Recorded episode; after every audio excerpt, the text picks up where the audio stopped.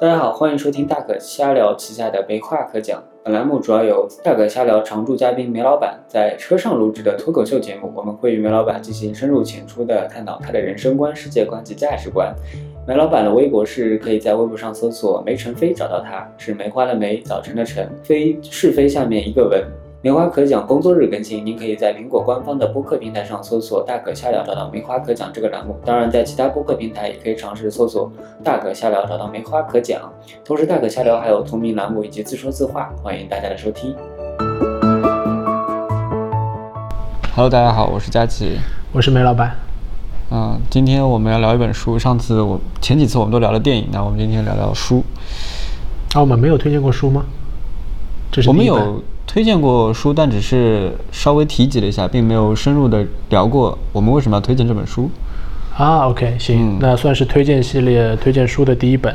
呃，这本书叫做《硅谷之谜》，然后的作者是吴军。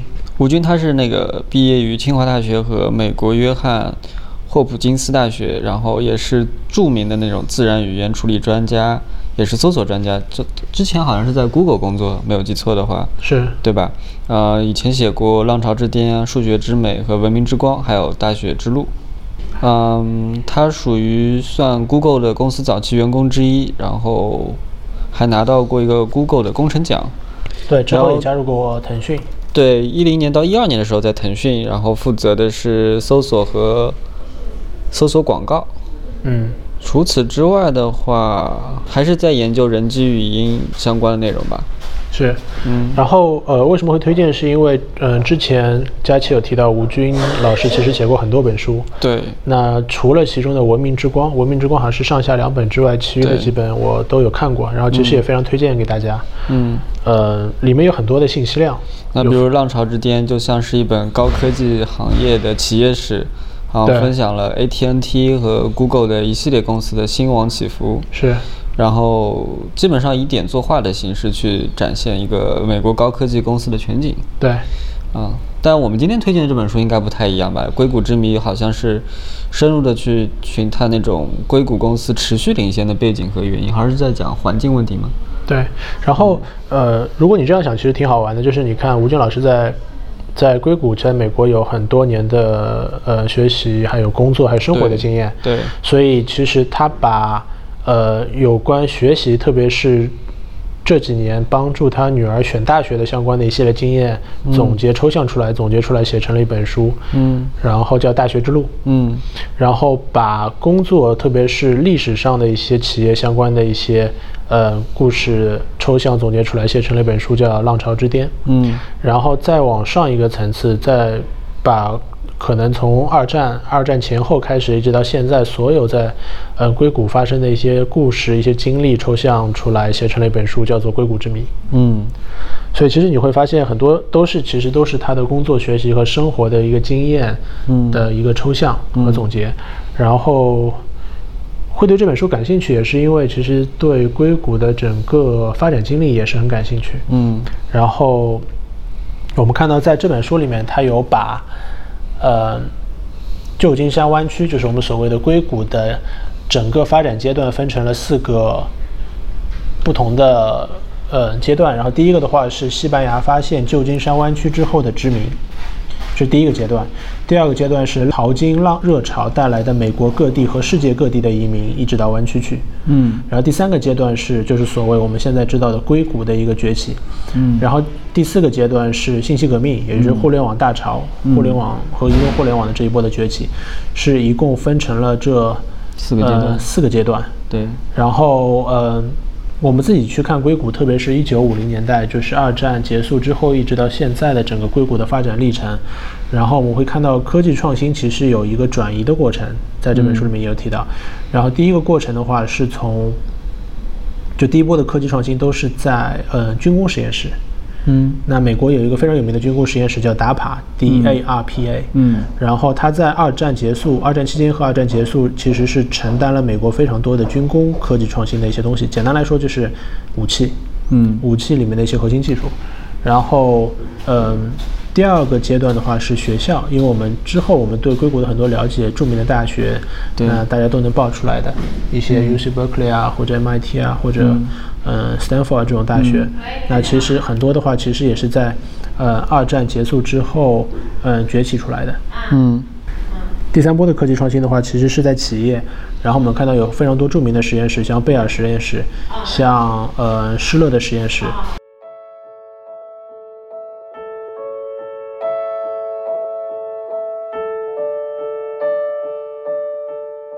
才提到的是，呃，吴军老师在《硅谷之谜》这本书当中对旧金山湾区的四次殖民和移民过程的这么一个抽象，就是把它抽象成了四个阶段。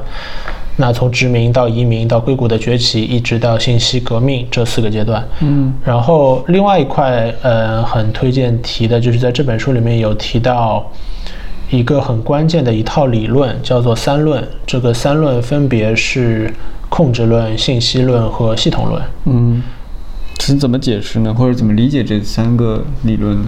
然后他是这么写的，就是信息时代的科学基础是三论：控制论、信息论和系统论。嗯那信息时代，如果我们抽象一些的话，信息时代的上一个阶段是工业时代，而工业时代的科学基础，他写到是牛顿力学。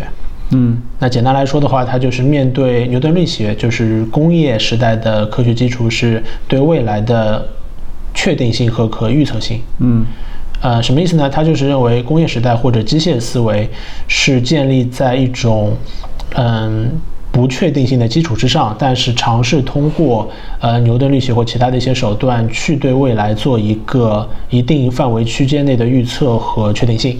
嗯这是上一个时代，就是工业时代去尝试去做的事情。嗯简单来说的话，就是尝试去降低不确定性，然后扩大确定性，然后尝试去做一个预测，就是这样。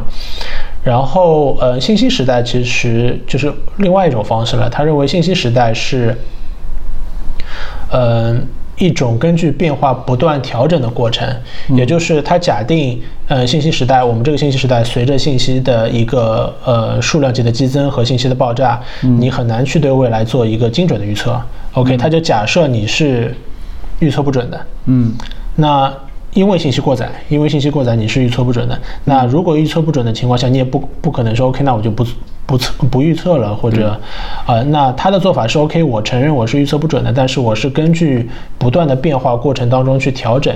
那其实这个调整就是控制论要做的一件事情。嗯就是 OK，我有一些数据，然后我拿出去市场去投放，得到一些反馈，然后我根据这个反馈反过来再去调整我的这个预测的这个公式或者一个一个一个参数，来尽量的去把这个东西不断的去做优化。嗯 OK。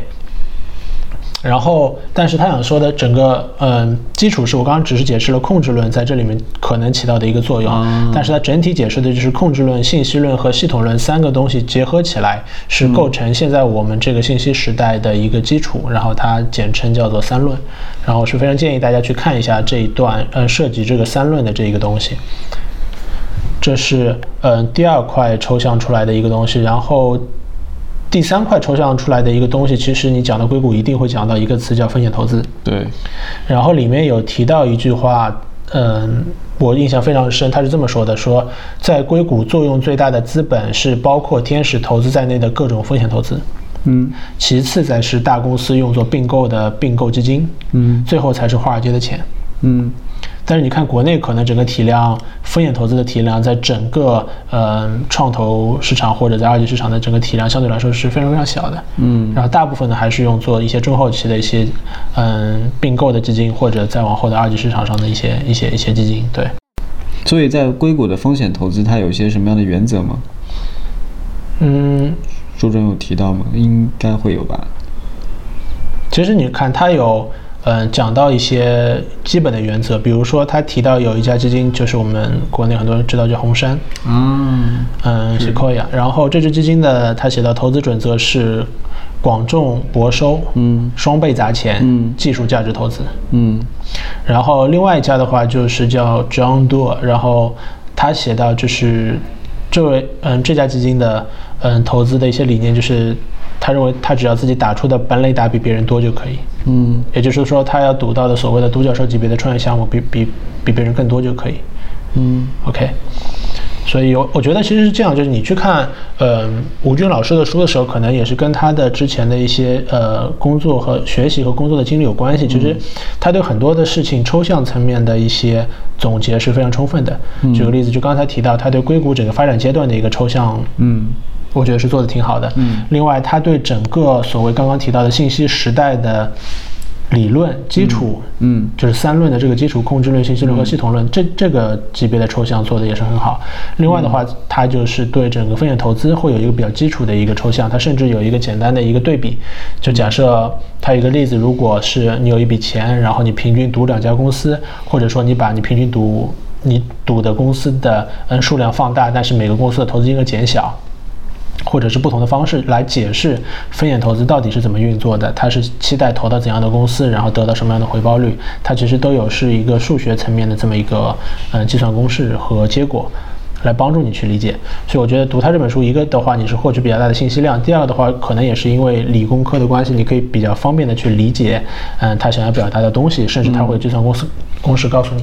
原来书中好像提到硅谷的成功，政府好像并没有给予任何优惠的扶持政策，呃这和呃，国内来说好像又不太一样，所以对，我觉得一件比较好玩的事情是那个，其实硅谷某种意义上是个野蛮生长的结果，嗯就是它的起来完全是一个意外的一件事情，嗯举个例子，就是我记得具体的事情我忘了，我记得硅谷就是对硅谷的嗯。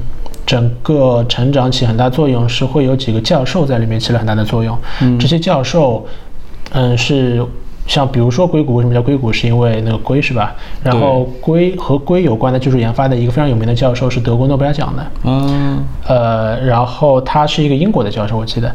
然后只是因为他是住在加州，所以他拿完奖以后想一各种原因吧，想回到老家去，所以他回到了美国的西部。那个时候其实根本也没有什么特别多的发展，他只是想回到老家，然后把这个技术带回去了。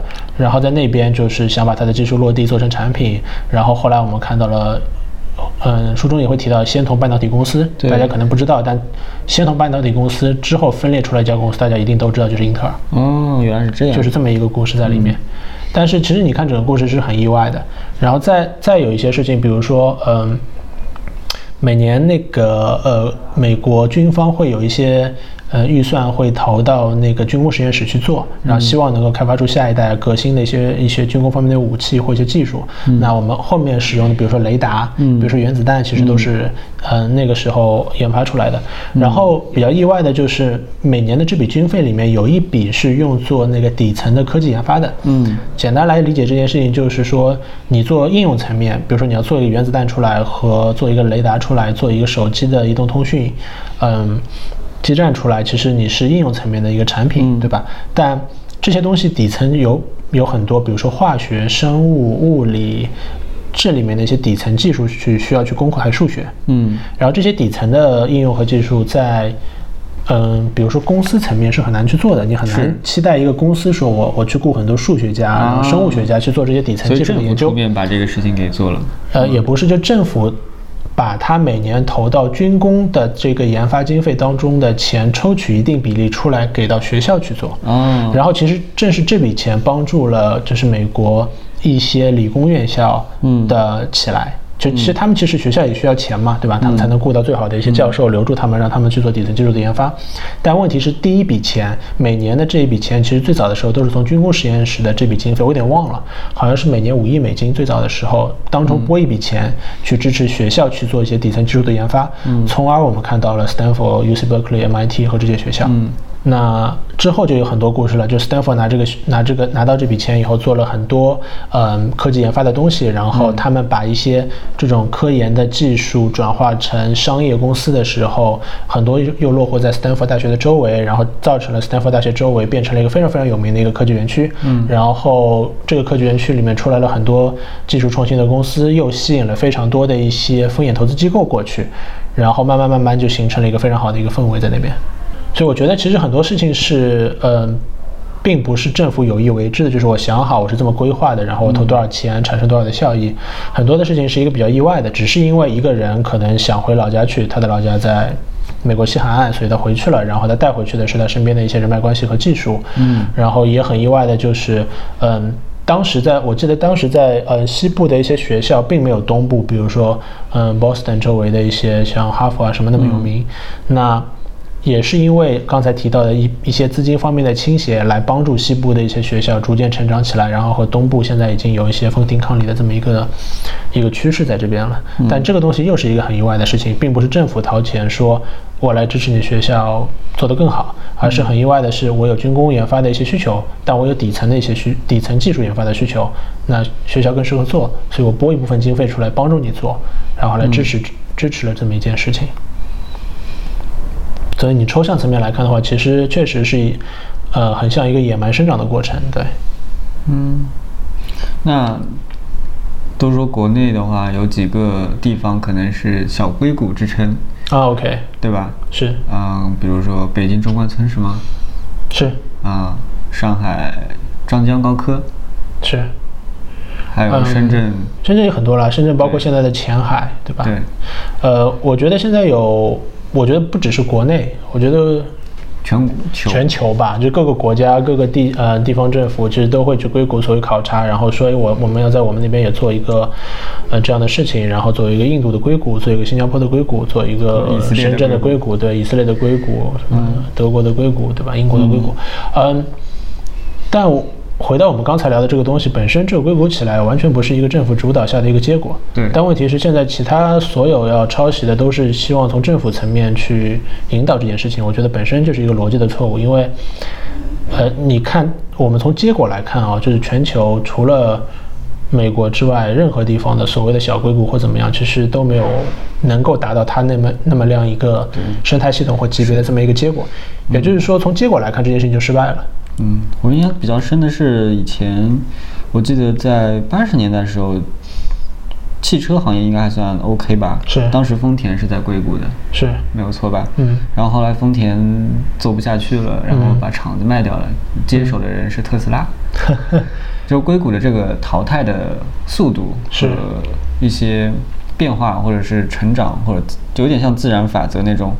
生态系统里面的速度还是挺快的，好像在其他地区来说，好像并没有看到这种现象，或者说并没有那么明显的看到这种现象。而且你你去看硅谷，因为它是一个所谓自然的一个生态系统，你看它从过去到现在，以前我们觉得硅谷是因为芯片是吧？是因为半导体，对半导体是偏硬件的行业，但后来的话就是很多互联网公司，Facebook 也搬到。嗯，西海岸去了，对吧？Google 在那边，那其实是一些轻资产的互联网、移动互联网的产业。嗯，那再往后，现在你看，嗯，我们去看硅谷最好的孵化器 YC 投的项目，已经越来越往生物医药，嗯，呃，癌症的治疗这种，嗯，去领域去倾斜，像基因相关的一些领域去倾倾斜，也就是它其实是一直在变的，它不会。但你看国内的很多，就是比如说扶持光伏产业。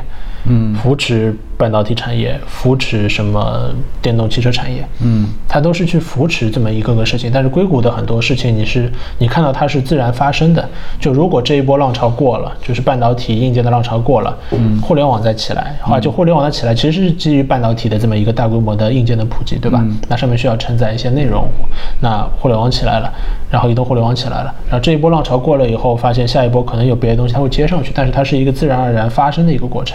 而不是某一个政府或国家去主导说我去推动的这么一个过程。嗯，因为你去看政府手里，大部分政府手里有什么？第一个的话有土地，第二个的话有资金，第第三个的话有政策。嗯，但我觉得。一个地级市或者一个国家是有有这有这么三项的政策，我觉得其他的一些地级市、其他国家也会有这么三项东西。